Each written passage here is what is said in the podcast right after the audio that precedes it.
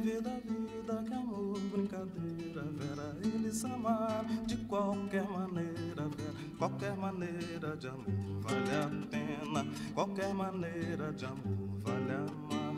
Pena que pena, que coisa bonita. Bom dia, boa tarde, meus amigos, e boa noite também, meus amigos do Três Teses. Estamos chegando aqui com mais um especial.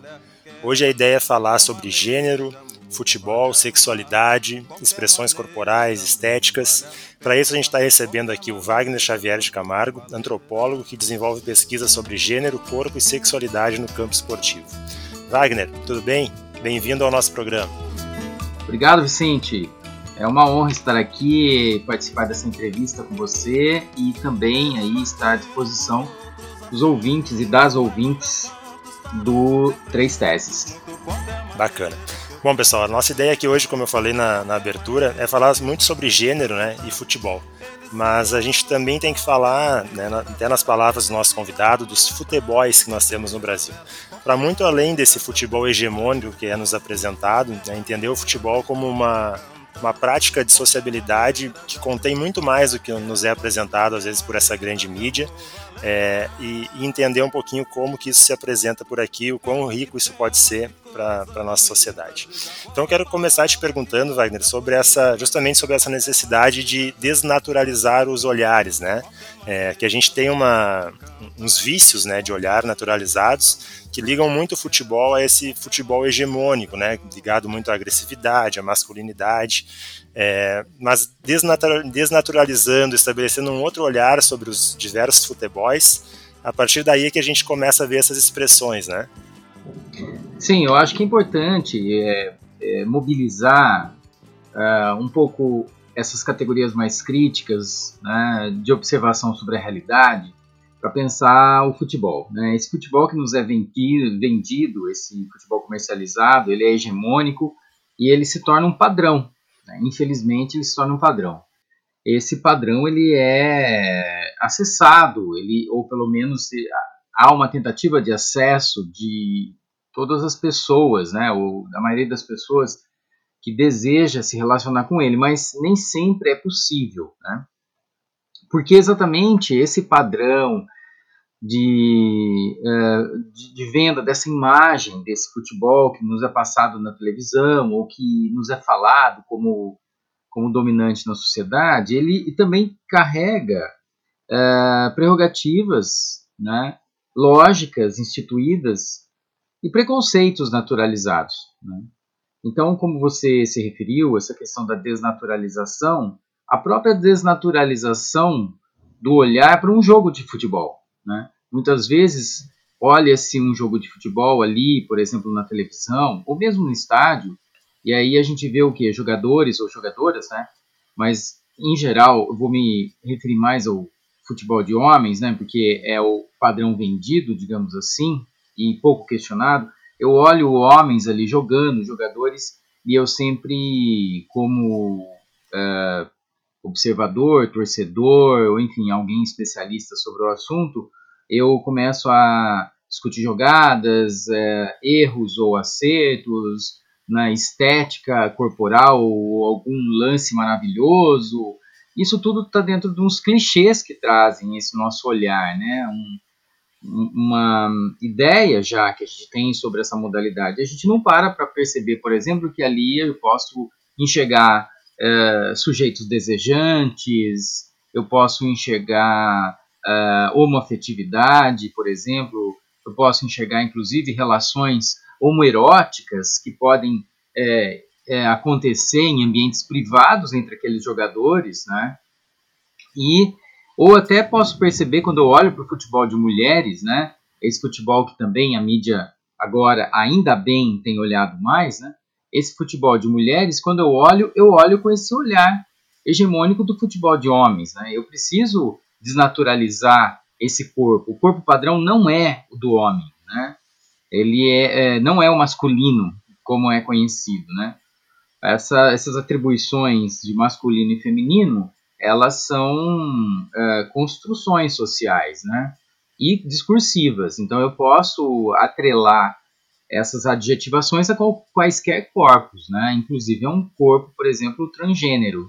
que mostra marcas aí do que é considerado é, masculino ou feminino na sociedade.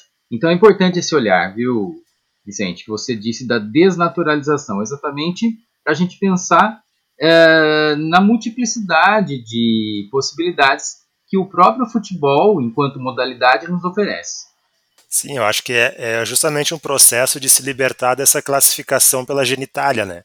que é o que a, as pessoas no senso comum fazem de forma mais direta, né? Porque a, a classificação pela genitália ela limita demais as compreensões corporais, estéticas e as expressões né, dos indivíduos. E, e aí vai, e vai cair sempre na heteronormatividade, né? Essa, esse tipo de classificação.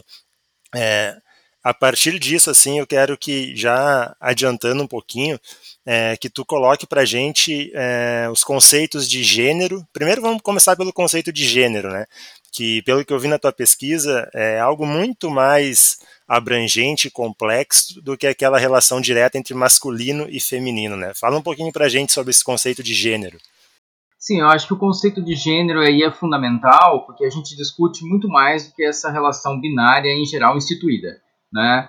Essa ideia do binarismo, de, de homem, mulher, macho e fêmea, masculino e feminino, né, exatamente vem da, da, de uma lógica, não sei eu que estou falando isso, autores e autoras uh, da área de estudo de gênero já trataram, né, dessa lógica instituída de uma classificação linear entre sexo biológico e uh, gênero, né?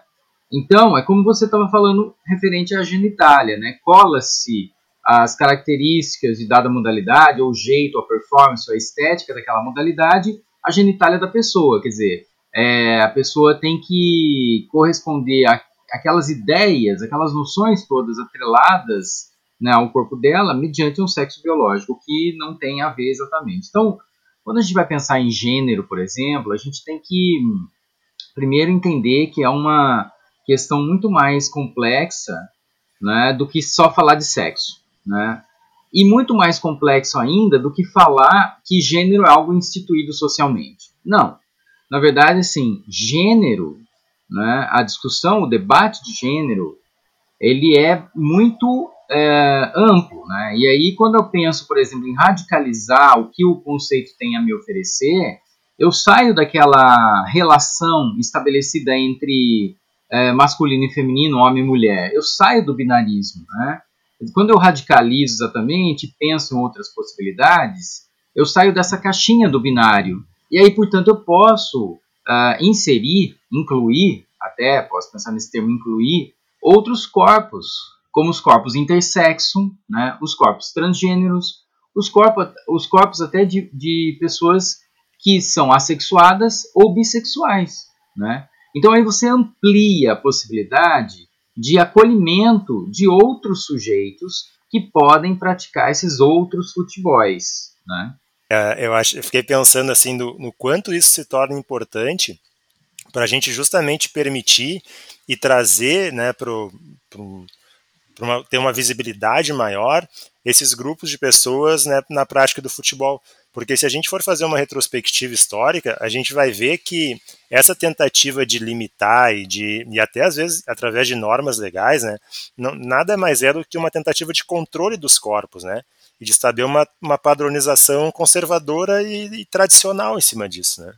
Sim, exatamente. É, é isso que eu ia mencionar agora, essa, essa tentativa de controle dos corpos, porque você acha que controla, né, ou se tenta controlar essas expressões de masculinidades e feminilidades, né? Quando a gente imagina, né, baseado no senso comum, que são classificações estanques, ou seja, elas param ali, né? Quando eu falar, ah, existe só uma masculinidade, existe só uma feminilidade. Não, existem múltiplas possibilidades de ser homem e ser mulher, né? É, inclusive não sendo nem homem nem mulher. Isso que é o mais interessante, né? E essa tentativa de controle tem, tem que se tomar um pouco de cuidado, porque por mais que se desconstrua e se problematize tudo isso, muitas vezes nas próprias expressões dissonantes, né, desses pequenos futebols ou dessas expressões é, erráticas dos futebols aí, principalmente relacionado a gênero e sexualidade, acabam repetindo as mesmas cobranças, né? Então, quando eu falo de é, controle desses corpos, né, é inadmissível a gente ter num campeonato, por exemplo, uh, de pessoas que são autodenominadas homossexuais, né, gays, lésbicas ou até transgêneros, etc., é inadmissível você ter uma cobrança uh, sobre um corpo que ele seja mais masculino ou mais feminino, que ele ou, que, que jogue como homem ou jogue como mulher, né? Essas brincadeiras, inclusive, passa pelo, pelo crivo das piadas e das brincadeiras, elas são inadmissíveis, inclusive nesses momentos em que há um futebol ali político sendo jogado, a presença política de um corpo que ele é dissonante no que se propõe, né? Inclusive quando ele mesmo uh, sendo cisgênero, né? Quando uma pessoa concorda com, a, com o que lhe foi designado no nascimento, por exemplo, ela nasceu com genitália masculina, então ela, ela se considera uh, homem e, portanto, uh, do gênero masculino, uh, mesmo sendo gay, por exemplo, né, quando uma pessoa é cisgênero, mesmo quando essa pessoa é cisgênera, ela não pode é, usar dessas prerrogativas do ah, joga como homem, joga como mulher, mesmo numa piada, né? Por quê? Porque ela está exatamente enquadrando esse corpo ou outro corpo qualquer dentro de uma prerrogativa preconceituosa e discriminatória, né, nisso que a gente fala do controle desses corpos. Então, o controle ele é inadmissível nesse ponto de vista aí, exatamente porque o gênero complexifica muito mais as questões do que simplesmente a gente atrelar tudo ao masculino e feminino, que é muito fácil, mas não responde às questões e problemáticas colocadas pelas pessoas de carne e osso, né? Sim, eu acho que isso, isso que tu coloca é importante, né? Porque tem, tem que se ter o cuidado é, para não sair de uma lógica de normatividade, né, baseada na, na, na expressão de gênero, né, para cair numa, em outros tipos de normatividade que também não são boas, né. É, pode, e aí podemos citar várias, né, nos temas da, das interseccionalidades, né. A gente ainda tem, né, mesmo entre um ambiente de futebol político, como tu colocou, daqui a pouco a gente tem ali ainda expressões de racismo, expressões de misoginia, né? Então tem que se cuidar todas as normatividades que são, que são maléficas. Né? É importante você destacar essa questão da interseccionalidade, porque até um jogador comum de futebol, esse que participa do futebol mainstream, por exemplo, né, o convencional, a gente não consegue pensar esse jogador, ou mesmo uma jogadora de futebol, tá? Independente. Agora, me estou me, referindo a, a, essa, a, essas expressões uh, midiáticas desse futebol que conhecemos pela TV, né, de homens e de mulheres não dá para considerar essas, esses jogadores sem considerar uh, alguns marcadores sociais de onde eles vêm. Né? Eu não posso pensar esse futebol feminino, que eu prefiro chamar futebol de mulheres, né, é, desconectado, por exemplo, da, da, da questão da etnia, né, da origem dessas mulheres, da onde elas vêm, da origem pobre dessas mulheres classes baixas, da falta de instrução delas, né? Então, muita gente fala assim, ah, porque o futebol feminino, né, é, o senso comum fala isso, né, futebol feminino é pouco desenvolvido, as atletas precisavam estudar mais, precisavam saber falar, etc. Mas você não tem como é, é, criticar dessa forma, porque primeiro há uma diferença e disposição dos corpos de homens e de mulheres na história desse futebol hegemônico no país. Segundo, muito mais oportunidades foram dadas para o futebol de homens do que de mulheres. Terceiro, né, que há essa, essa, esses marcadores aí da origem dessas mulheres, da onde elas vieram e o tanto que elas fizeram de força para estar ali. E, e ainda a gente pode elencar outros fatores, como por exemplo o tanto de valorização de insumos, de equipamentos que são dados para os homens em detrimento das mulheres, né? Então, isso também vale para quando a gente pensa corpos de outros sujeitos, dentro desses outros futebols, esses múltiplos futebols, que seja o futebol gay, o futebol transgênero, né, um futebol que briga para existir é, um pouco desconectado dessa marca do que é vendido pela mídia. Mas também não nos iludamos, porque esse futebol minoritário, conhecido como minoritário, vou colocar aspas aí, nesse, nessa expressão, ele também briga pelo seu espaço, inclusive midiático. Né? E ainda bem que ele faz isso. Por quê? Porque é dessa forma que esses grupos acabam ap aparecendo na mídia. Não importa se algumas reportagens de alguns minutos numa rede importante de televisão ou mesmo no YouTube com filmagens mais caseiras, não importa. O importa é que os meios de comunicação, eles, eles acessam esses meios de comunicação e acabam divulgando as suas expressões. Isso sim é, vale a pena, porque exatamente eles mostram que eles existem, né? E portanto que a dissonância existe dentro do futebol e que a gente não pode simplesmente falar, não, o futebol é isso, né? E nos referir a uma coisa que a gente sempre conheceu, ah, futebol é assim desde o final do século XIX quando chegou no Brasil. Não é, né? Dentro do futebol houve muita transformação já e a gente vê muita transformação a partir desses novos grupos que acabam inclusive militando no futebol, transformaram o futebol, né, assim, essa expressão maior do futebol como um campo de militância, um campo político, né, em que a presença desse ator ou, ou enfim, desse sujeito é um ato político, né? Ou seja, estar ali significa resistir, né? Por exemplo, pensando num futebol de pessoas trans, né? Estar ali é é tentar existir e resistir à tentativa de eliminação. Né? Então, por isso que é fundamental uh, essa discussão toda que a gente está fazendo aqui hoje, né, Vicente? Uhum. É, depois acho que gente, vale a pena a gente avançar mais nesse tensionamento né, entre, os, entre os futebols em relação ao futebol mainstream. Mas eu quero voltar numa, numa, numa parte da tua última fala, é, quando tu fala do futebol de mulheres. Né? É, é, é, é impensável as pessoas exigirem né, algumas coisas do futebol de mulheres, sem considerar que o futebol de mulheres, inclusive por muito, por muito tempo, foi proibido por lei no Brasil, né? Então, futebol de mulheres por muito tempo foi realmente pura resistência, né? E sempre existiu, né? Através de resistência e então é, é uma base de um, um processo social muito atrasado, sim, sim. né, em questão uhum. realmente de, de, tempo, né, de décadas em relação ao futebol claro. de homens, além de toda a questão é, social, de preconceito envolvida. Sim, é, mas eu quero que tu uma, contribua com a gente com a, com a questão de por que chamar futebol de mulheres em vez de futebol feminino. Legal. Uh, acho que essa discussão do futebol uh, de mulheres, ela é, foi bem encampada e ainda é bem encampada, bem desenvolvida por várias pesquisadoras mulheres no país, né? A começar pela Silvana Gelni, que é de Porto Alegre, a professora aposentada da Federal uh, do Rio Grande do Sul, né? E uh, outras pesquisadoras que estão nativas, como Cláudia Kessler, lá de Santa Maria, a própria Caroline Soares, que pesquisa agora nas fontes históricas do início do século XX de mulheres jogadoras, e a Mariane Pisani, que é professora lá em Tocantinópolis, que também desenvolve trabalhos sobre futebol de mulheres.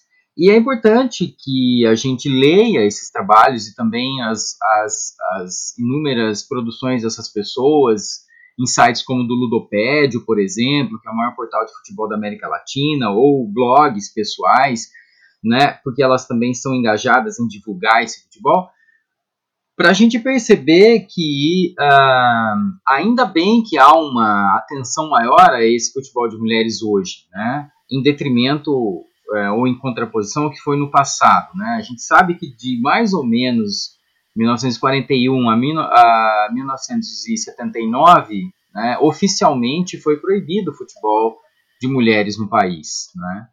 E por que falar futebol de mulheres e não futebol feminino, né, como a mídia trata? Né?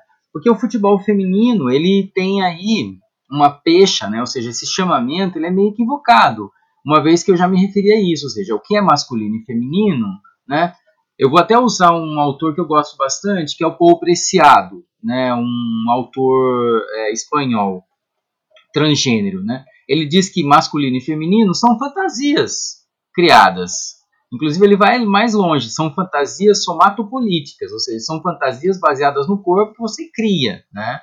Exatamente isso que a gente percebe. Então, feminino e masculino são uh, adjetivações que você pode uh, mover para qualquer corpo, né? Eu posso ter um corpo que apresenta todos os elementos ali considerados biológicos ou de fenótipos, né, de uma mulher, mas esse corpo se sente como homem. Então, ele seria feminino, ele seria masculino, ele seria o quê? Né? Então, por isso que há um erro nessa classificação. Quando a gente fala de futebol de mulheres, né, a gente dá uma carga política para esse sujeito mulher, né? e especifica a sua uh, presença importante na história do esporte, na história do futebol né, no país. Né? Então, assim, elas não ficam à sombra de um futebol de homens, um futebol masculino, e nem invisíveis. Né? Eu acho que gente, esse é outro erro também do olhar comum de todas as pessoas e da mídia em específico, né? De tratar as mulheres como sombra, né? ou então que estão a reboque de um futebol de homens, né? do futebol que a gente conhece como, como padrãozão. Né? Elas não estão, né? elas não devem estar, né? elas devem galgar os seus próprios espaços, inclusive terem seus próprios uh, uniformes, as suas próprias estrelas ali de conquistas, né? elas não precisam ficar submetidas a uma coisa que já se sabe, né? A gente tem que sair dessa, né? Isso não sou eu que estou falando, são, eu estou exatamente reproduzindo muito do que essas pesquisadoras uh, trazem nas discussões e nos debates que elas colocam. Né? Obviamente, eu, trabalhando dentro do, do, da área de gênero no esporte, eu não só concordo com isso, como também produzo as minhas próprias elaborações sobre esse futebol de mulheres. Né?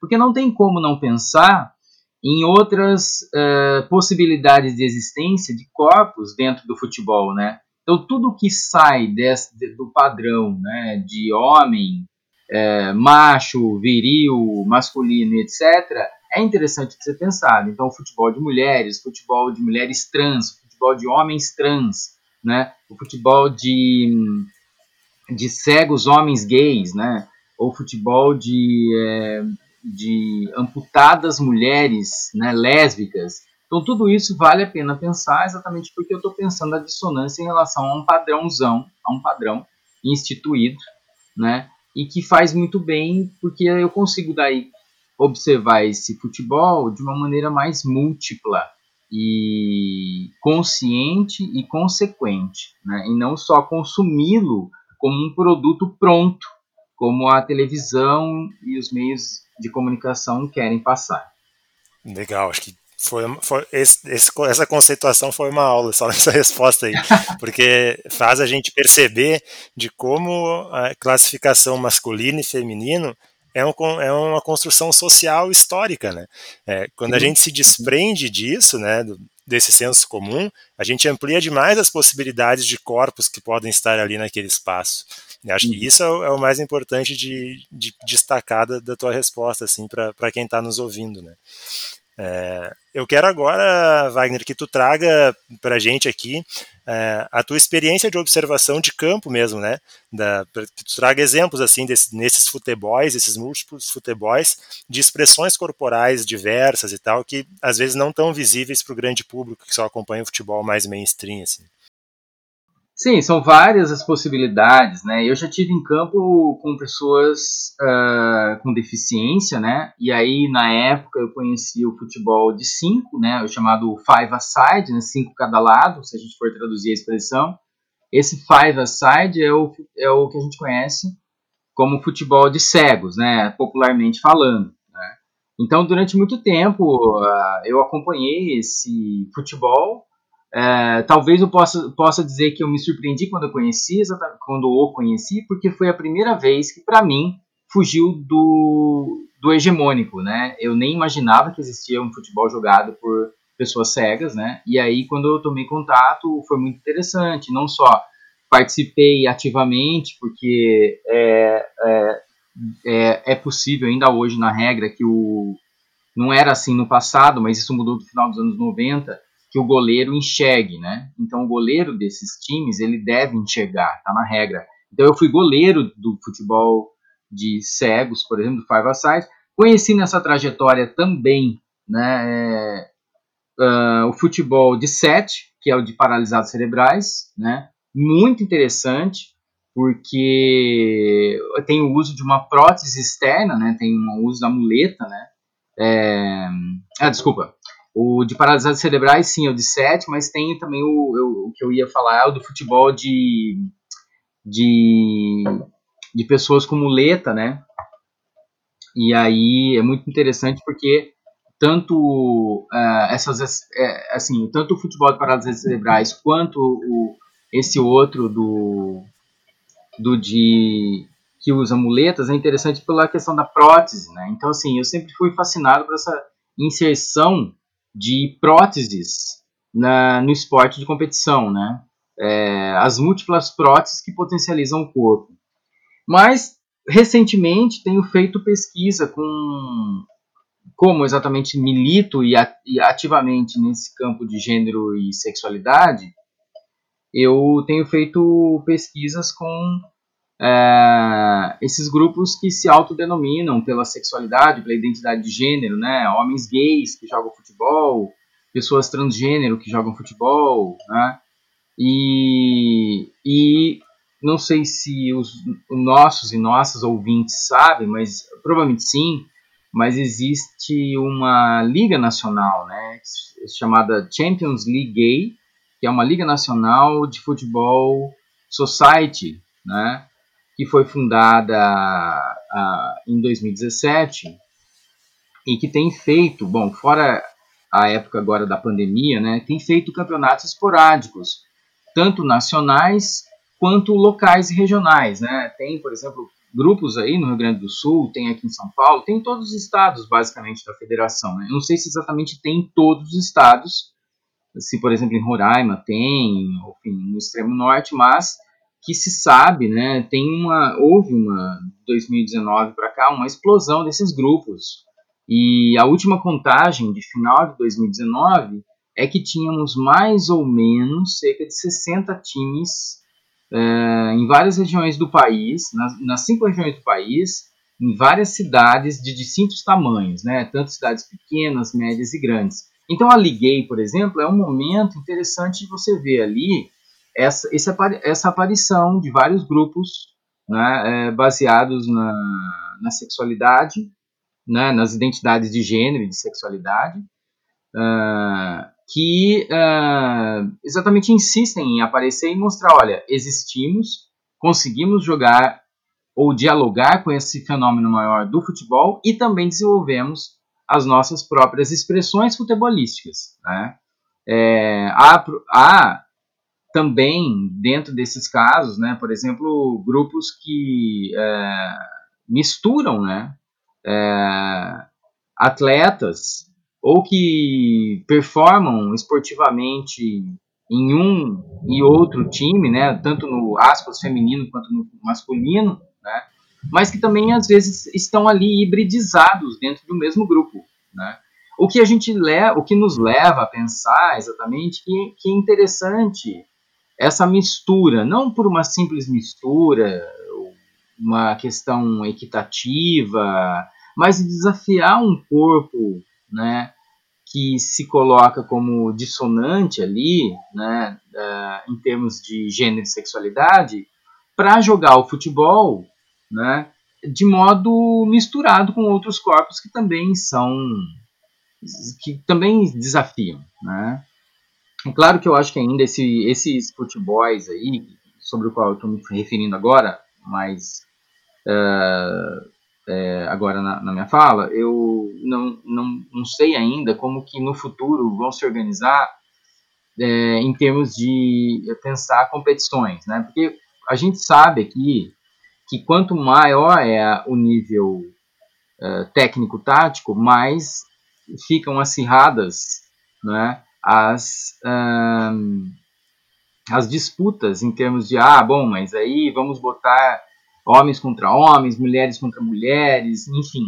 Então acho que esse futebol ele também tem que se pensar um pouco. Aí eu não sei qual, qual é o, o desdobramento, né? Por exemplo, atualmente há, uma, há a categoria dos homens gays que competem entre si e das mulheres lésbicas que competem entre si.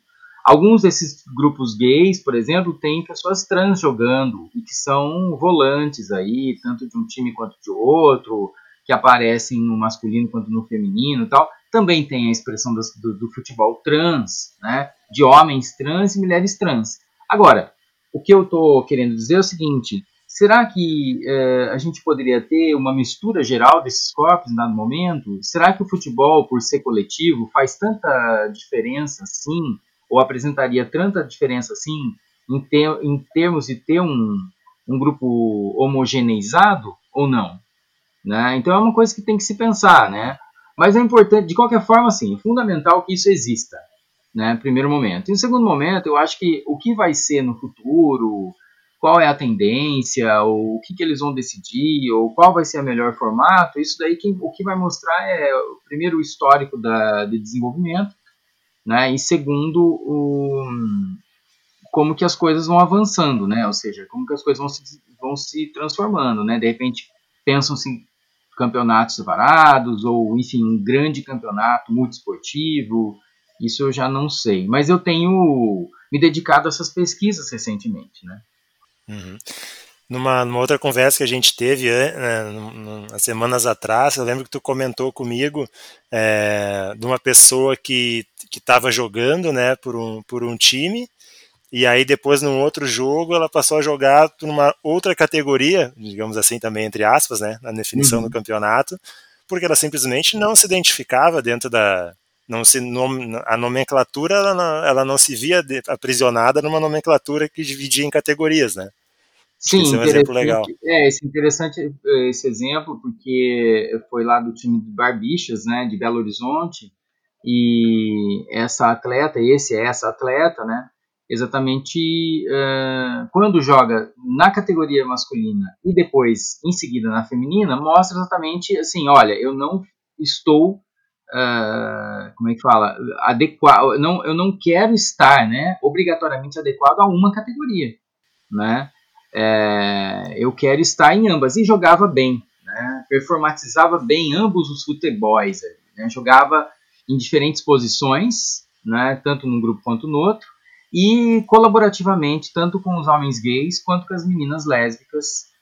E eu achei, eu achei um corpo, na verdade, polivalente, né? ou seja, um corpo que dialoga bem com o esporte nesse sentido e também com a questão da sexualidade com o gênero. Né? Uhum. É interessante, né? Como o cliente falou, né? Na, na tua, no teu tema de observação né, em relação ao que pode ser o futuro, né? Justamente esse futebol sem amarras, vamos dizer assim, né? que não precisa categorizar. A pessoa né, é um futebol que está sendo jogado ali é, sem, sem amarras categorizadas, né? E eu estava pensando agora, enquanto tu falava na outra resposta, é, justamente nessa questão, nessa questão de tensionar, né? Quando tu tem uma, uma situação, um exemplo desse, é, faz todo mundo pensar, né? Faz todo mundo parar e, e tensionar os seus conceitos que já estão estabelecidos, que já estão prontos, né? E, e o quanto isso gera de abertura de pensamento e reflexão para ver as múltiplas expressões corporais, estéticas e dentro do próprio jogo. Acho isso muito rico, assim, muito interessante. Sim, sim exatamente. E a, a, questão agora vai para a gente avançar um pouquinho mais é, em relação assim à presença como ato político, né? Porque a gente não tem como tratar essas questões sem levar em conta o, o contexto político que a gente vive no Brasil nos últimos anos, né? Com a ascensão de, de discursos, né?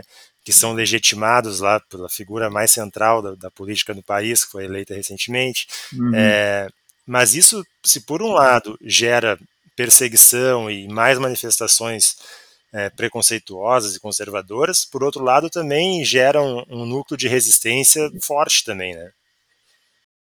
Sim, uh, uh, é importante que, assim, eu, eu, eu penso, acho que não só eu, como tem vários e várias pesquisadores e pesquisadoras aí, é, tanto nessa área de esporte, na sociologia do esporte, na antropologia do esporte, que tem desenvolvido pesquisas relati relativas a torcidas virtuais, né, torcidas livres ou antifascistas, e mesmo esses grupos que têm desenvolvido esses futebols, esses múltiplos futebols, a gente meio que é consenso pensar que essas formas de resistência elas vêm crescendo desde aí dos anos 2012, 2013 em diante, né?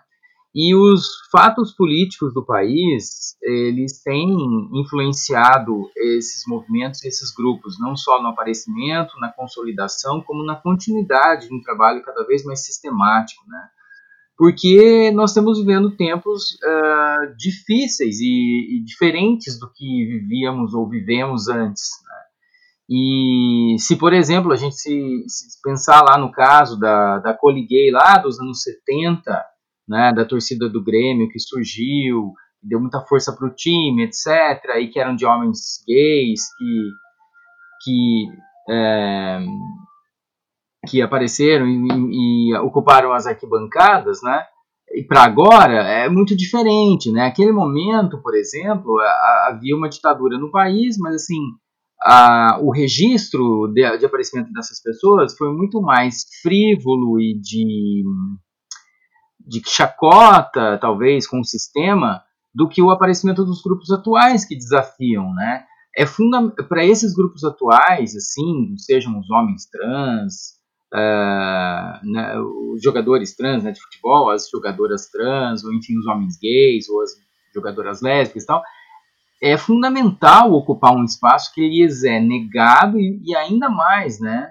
Não só negado, né? Mas é hum, proibido para eles, né? Então, assim, é aquela máxima, né? Que a gente vê aí, inclusive pelos, por parte dos governantes do nosso país, né? Dizer que futebol é para macho, esse tipo de coisa, né? Então, é, é, essas afirmações de senso comum acabam vetando a, a entrada dessas pessoas uh, por exemplo, no futebol nos esportes, né? Então, se lá nos anos 70, 80 isso era motivo de piada, riso, brincadeira, sei lá o quê, como por exemplo eu era pequeno e eu ouvia meus tios e meu pai falando sobre isso, né? Dessa forma, chacota, né? Hoje em dia é sério a discussão, a discussão é séria, né? É, é, eu diria até que é vital para esses grupos habitarem esses lugares, porque senão eles, eles não existem, e eles existem. Então, para não viver nessa paradoxalidade da existência, né, do tipo, ah, eu existo, mas eu não posso estar ali, ou eu existo ali, mas sou invisibilizado, a presença com bandeiras, com, com músicas, com afirmações, com brasões, um jeito de jogar específico, né, com uniformes desenhados apropriadamente né, para aqueles corpos, é uma forma de, de, de existir, ou seja, uma forma é, quase que fundamental. Né? Se eles não fizerem isso, eles é, realmente não não conseguem se impor. Então, nesse sentido, essa, essa, esse ato político ele é mais, é, claro, estou aqui no campo da moral, né, julgando uma coisa e outra, mas ele é mais ele é mais consequente do que um ato político de uma torcida lá dos anos 70 que aparece frivolamente para entendeu para zoar com a cara dos caras digamos assim né mas obviamente cada um tem a sua importância histórica dentro do momento em que se apresenta né? E de forma alguma a gente tem que desmerecer uma coisa em relação à outra. Tanto é que é fundamental que atualmente a memória e a trajetória e a história da Coliguei estejam sendo alvo não só de livro, né, como o do Léo Gershman, aí, de um jornalista do Rio Grande do Sul, que escreveu um livro, publicou em 2015, como de teses de doutorado, como o trabalho da Luísa dos Anjos, que fez eh, também na URGS aí, em 2017, 2018, defendeu em 2018, uh, sobre a Coliguei. Né? Então, assim, é, é, esses registros, esses resgates desses grupos que apareceram antes são fundamentais, né? assim como os de atualmente. Né? O problema é que agora a gente está vivendo a história do presente, né? ou seja, a gente está vendo isso tudo acontecer e estamos vivendo junto com esse momento. Né? No futuro, provavelmente vai ter um, um grande, uh, uma grande importância resgatar esse, essa coisa toda que está acontecendo agora, porque isso realmente oferece outras possibilidades de existir dentro do esporte, sendo de, de uma outra forma que não aquele homem, homem ou aquela mulher tradicional do passado, né? Aquele, aquele hominho que jogava futebol, né? E que tem que ser macho, valentão, dar porrada, né? falar besteira, contar piada e, e, e, achar que ele é o que deve ser respeitado, né? E chegar em casa ainda bater na mulher. Então, é, respondendo um pouco né, essa questão sua aí, assim, complexificando um pouco mais essa discussão, é, é, acho que eu penso dessa forma como eu coloquei. Uhum. Eu acho que a, a, história da Coligueia é um bom exemplo de ressignificação, né, e de apropriação, uhum. porque é como tu falou, a Coligueia surgiu lá nos anos 70, no contexto ainda de ditadura militar e tal, é, foi vista por um tempo lá como amuleto e tal, e depois passou a ser utilizada como forma de chacota realmente, né, por outras torcidas e tal.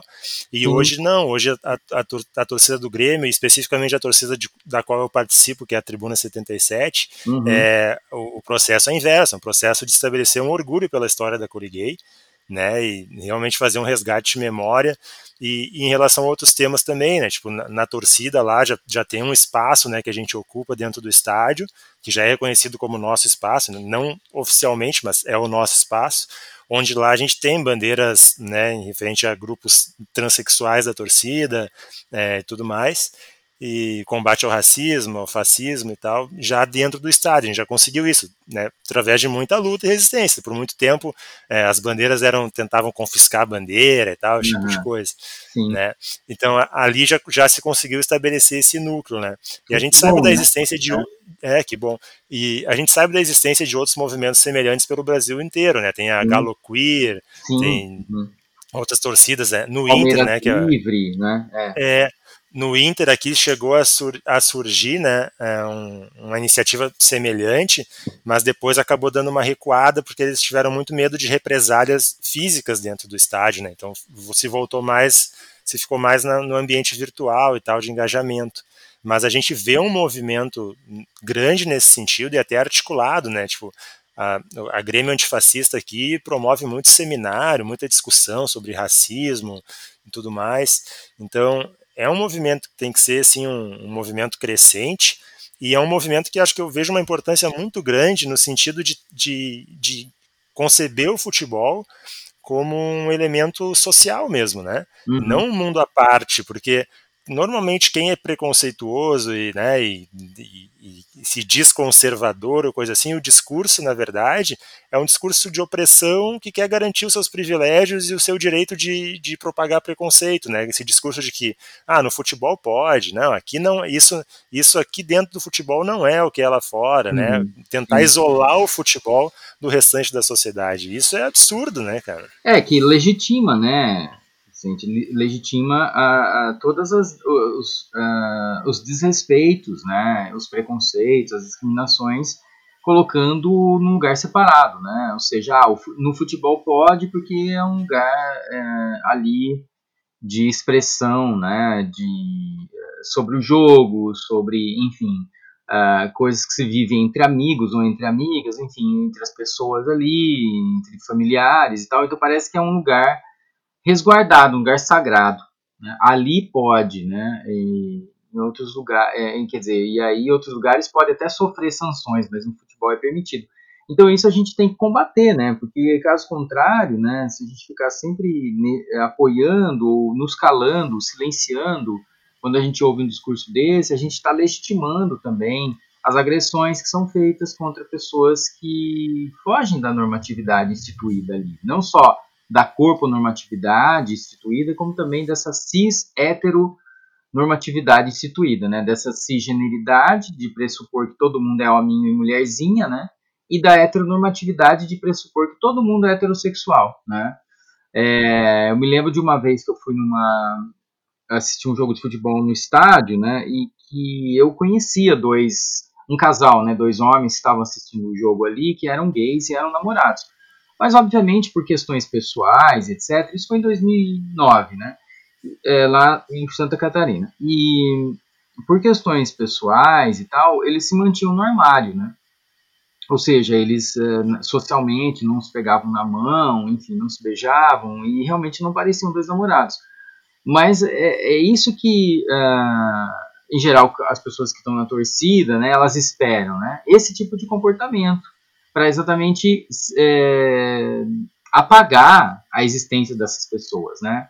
E vem aquelas famosas frases, ah, pode ser gay, mas desde que não aqui, né, torcendo com a gente, ou não aqui nessa arquibancada, ou não do meu lado, né? Uhum. Então esse tipo de argumento é um argumento preconceituoso, né? Por isso que essas pessoas, não estou dizendo que as pessoas precisam exatamente levantar bandeira, etc. Se quiserem, podem, por que não, né?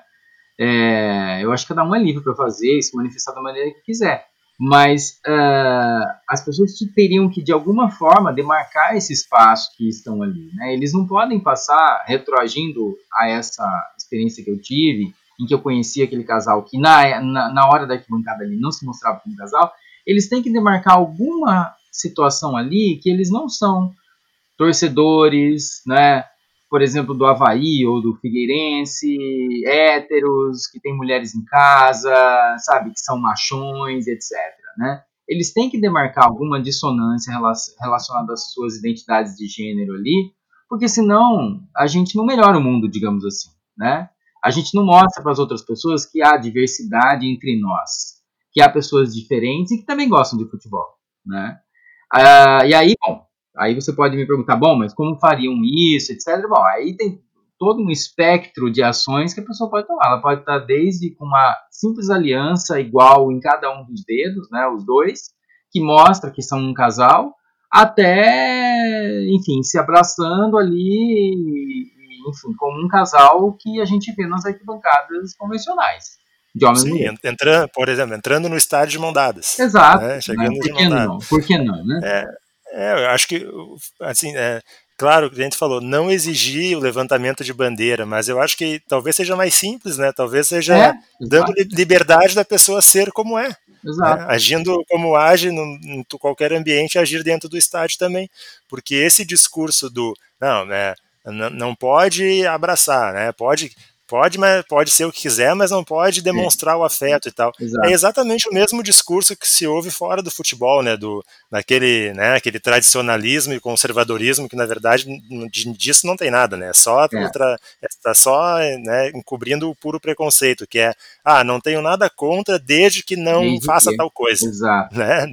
Então, Exato. como é que as pessoas não identificam que essa prática é a mesma dentro ou fora do futebol? Né? Uhum. E é isso, né? Isso também participa daquilo que nós estávamos falando, do controle desses corpos, né? não só dos afetos, das, das expressões de sexualidade, mas o próprio controle do corpo mesmo, né? Que é colocado sob é, dúvida até que se prova o contrário, né?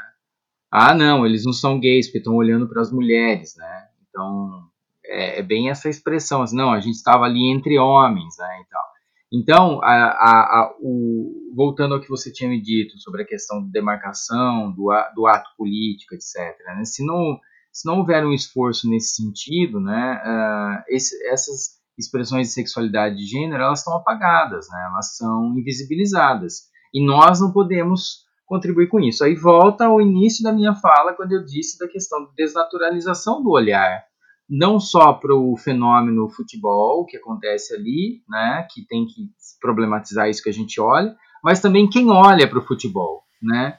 A gente não pode imaginar que é indigno um grupo de homens gays, mesmo masculinizados, né, é, se reunirem na casa de um desse grupo para assistir futebol, né, que muita gente comenta, nossa, mas que absurdo, são homens gays ainda gostam de futebol, como se isso fosse uma heresia, né, como se fosse um xingamento, né, por quê? Não pode ser homem gay gostar de futebol, né, ou não pode ser mulher lésbica e jogar futebol, qual que é o problema de uma mulher se expressar afetivamente, eroticamente em relação a outra e jogar futebol, né, ela precisa ser heterossexual para jogar futebol? Né? Então, que, que registro de julgamento de valor é esse que as pessoas imaginam que elas têm, né?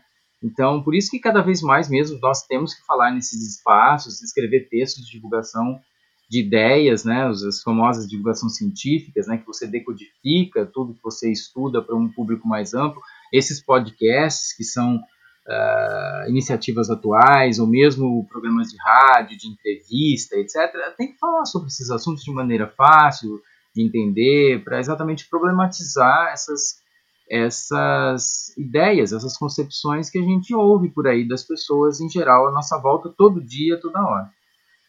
Sim, e ocupar espaços, né, Wagner, porque é a forma de tensionar, né, ocupar sim, as quadras sim. esportivas, claro. né, porque o fute, é, é, né, a gente tem que ter essa noção do, uma coisa é o futebol esporte de alto rendimento, né, sim. que está sendo divulgada pela mídia e está espetacularizado, e outra coisa é o futebol social, né, como prática de sociabilidade, que é o que nos envolve, né, seja como jogador de semana, eu de final de semana, uhum. ou como espectador, ou como tu falou da experiência de se reunir, né, num grupo de pessoas para assistir.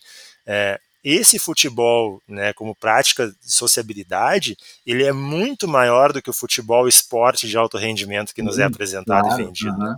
E é esse que tem que ser é, é para esse tem que ser dada a dimensão correta do quanto é importante e representativo da sociedade. Sim, porque ele está dentro da dimensão da cultura, né? Ele faz parte dessa cultura que nos uh, representa, né? Então, é, é, é essa é a importância de se trabalhar nesse sentido. É, eu gosto sempre de pensar nessa, nessa via de mão dupla, né? Porque apesar de existir né, o campo do alto rendimento e do futebol midiático e o campo social de todas as pessoas e cultural, eles se tensionam, né? O que é um campo interfere no outro mutuamente. Uhum. E é, é essa importância que a gente tem que ver é, na nossa individualidade e nas nossas práticas coletivas que se relacionam com o futebol. É, é uma forma de agir política, é uma forma de agir social, sempre que a gente fala, que a gente age é, em relação ao futebol. Isso tem repercussão. Né? Sim, e esperamos que nos próximos anos tenhamos, né, não só em nível uh, estadual, né, agora acabou de rolar municipal, mas estadual e no governo federal, mais políticas afirmativas, né, a gente precisa de políticas sociais também, que garantam a existência desses sujeitos, que lhes possibilitem expressar, né? Eu me lembro lá, eu, eu participei lá atrás, nos anos 90 ainda, da, da, dessas afirmações todas, das políticas afirmativas em relação à pessoa com deficiência, né? O quanto foi importante todo, todo o surgimento do Comitê é, Paralímpico Internacional, é, Paralímpico Brasileiro, né? e toda a força que fez junto ao COB, que é o Comitê Olímpico Brasileiro, para ter representação desses, desses esportes das pessoas com deficiência também em alto nível. E depois que isso foi conquistado, né, de brigar por espaços de desenvolvimento da prática de para desporto escolar. Então isso tudo é, foi muito importante exatamente para a gente ter hoje, por exemplo, essa potência paralímpica que é né, o esporte é, dessas pessoas. Né? Então, se a gente não tivesse tido todas as políticas também públicas que nos ajudaram a edificar né, a entidade e todas as ações dessa entidade, né, a gente não teria hoje esse centro de treinamento referência que tem em São Paulo, né, não teríamos as medalhas todas e a colocação que temos em Jogos Paralímpicos, e todas as crianças com deficiência envolvidas em esportes escolares.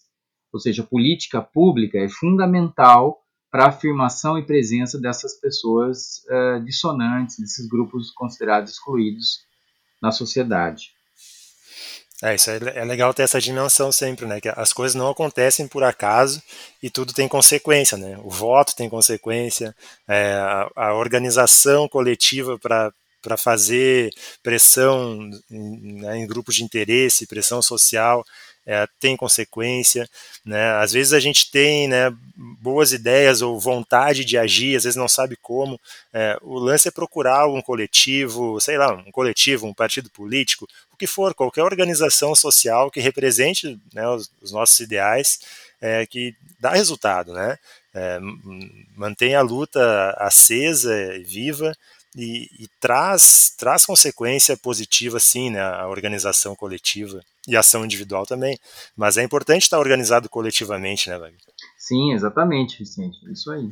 Wagner, eu quero já te agradecendo, a gente está encaminhando para o final, é, abrir espaço para tu colocar mais alguma questão que, que tenha ficado para trás, algo, alguma outra coisa que tu queira trazer, ou, ou falar do que, que tu está pesquisando né, para o futuro, deixar a vontade aqui para a última manifestação. Legal. Bom, em primeiro lugar eu agradeço aí a oportunidade de falar, de estar aqui. Eu não conhecia vocês, né? É, eu, eu ouvi um programa, uh, aí acho que vocês surgiram recentemente, não sei, mas uh, eu Isso, tem, tem quatro meses só, Isso. assim, três meses de atividade plena, vamos dizer assim. Era ainda na, nos anos da pandemia, nos anos, é, nos meses de pandemia no passado, enfim. E foi bem legal.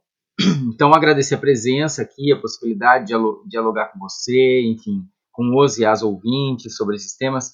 Acho que quem está nos ouvindo aí vale a pena é, pensar um pouco sobre isso, né? Se for da área de educação física ou desenvolver pesquisas ou não, mas que for da área outra área qualquer, desenvolver pesquisas relacionadas a essas pessoas, pensar um pouco nessas possibilidades outras de tratamento, né, da, das pesquisas, né? Eu acho que é, é, ouvindo falas assim, esses diálogos, esses debates, é que a gente abre possibilidades para investigar outros grupos, pensar outras possibilidades, né? enxergar alguns problemas que consideramos já consolidados ou, ou, algumas coisas que a gente considera que nem há problemas, né? de um outro ponto de vista, né? É, então é essa mensagem que eu acho que fica, né? É, para quem está nos ouvindo aí. É, e eu acho que a gente abordou tá, vários tópicos interessantes. Aí eu não teria exatamente um para voltar ou para aprofundar algo assim. É, são pesquisas minhas que me acompanham durante muito tempo aí, principalmente agora essas mais relacionadas ao futebol, é, dentro dessas expressões futebolísticas dissonantes, né, ou do que eu chamo de é, é, esses, esses futebols é, no espectro da, do segmento LGBTQI a mais, né? Ou que todo mundo às vezes fala futebol LGBT, né? Mas eu prefiro LGBTQI a mais. Então, eu acho importante uh, observar isso com bastante carinho, né? E, e, prestar atenção nesses movimentos, porque eu acho que esses movimentos eles têm a nos ensinar, inclusive a como podemos olhar para a modalidade de uma outra forma, né? É, eu recuso as, as, as, qualificações, né, que a gente fala assim, ah não, futebol é mais masculino que o vôlei, ou enfim, o vôlei é mais, sei lá, a patinação artística é mais feminina do que o vôlei, essas coisas não existem.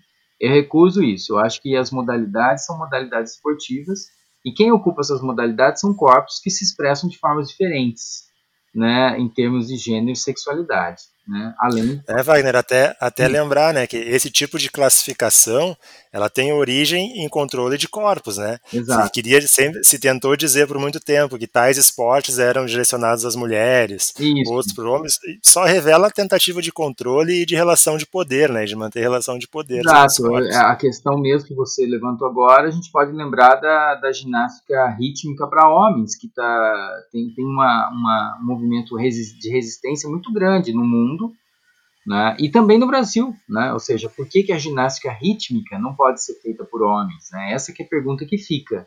Né?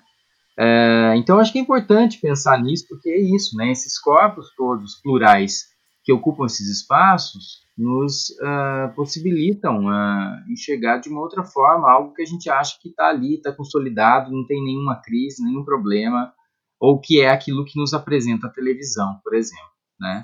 Eu só chamaria essa atenção aí para o final de quem está nos ouvindo. E, bom, estou à disposição de vocês ou de qualquer um que, ou uma ou, né, que queira entrar em contato comigo, uh, enfim, pelas redes sociais, etc. Eu sou bastante. É, eu respondo, enfim, estou sempre ali ativo para falar desses assuntos que eu gosto. Legal. A gente vai deixar todas essas recomendações de autores, livros, artigos e os contatos do Wagner na descrição desse episódio. É, agradeço de novo, Wagner, pela tua presença. Foi muito legal. Eu acho que, que, que espero que tenha servido para quem nos escutou, é, abra mais ainda o pensamento, né?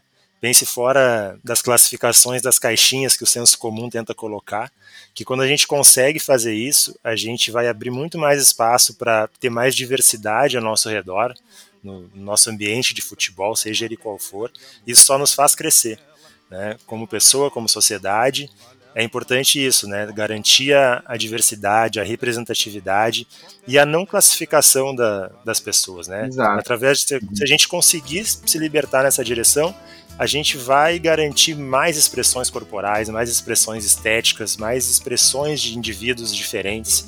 E isso só, só, no tra só nos traz riqueza, né? só nos traz evolução social. E, e é disso que a gente precisa, né? E viver mais bem diversidade. Com isso também, né? Viver bem com isso também. Porque às vezes as pessoas se acham erradas no lugar errado, fazendo a coisa errada, sendo que na verdade de errado não tem nada. O de errado, é, erradas são as ideias sobre elas, na verdade, que elas pararam para ouvir em dado momento. Exato, ninguém tem que ser, ninguém tem que se sentir rejeitado ou inadequado num, num ambiente como o futebol, que tem é uma prática que que ela, em suas múltiplas formas, ela está aberta para muita gente, né? Potencialmente para todo mundo, né? Seja como espectador, como praticante, né? A gente diz, né, Wagner, para praticar futebol basta tu ter uma bola que pode ser improvisada e é. duas pedrinhas para botar ali e tá, tá, feito, já tá no meio do futebol. Já tá feito, exato. É, então o futebol tem tudo para ser muito inclusivo, né? Só depende da gente batalhar por isso. Exatamente. É, Wagner Espaço vai estar sempre aberto. Quando tu quiser expor outro tema de pesquisa, outra coisa, é só fazer contato com a gente também. Legal. A gente vai Legal. te acomodar de novo para o futuro, pode ter certeza. Opa, coisa boa. e é isso aí, pessoal. Muito obrigado pela audiência de todos e até o próximo. Obrigado. Até mais.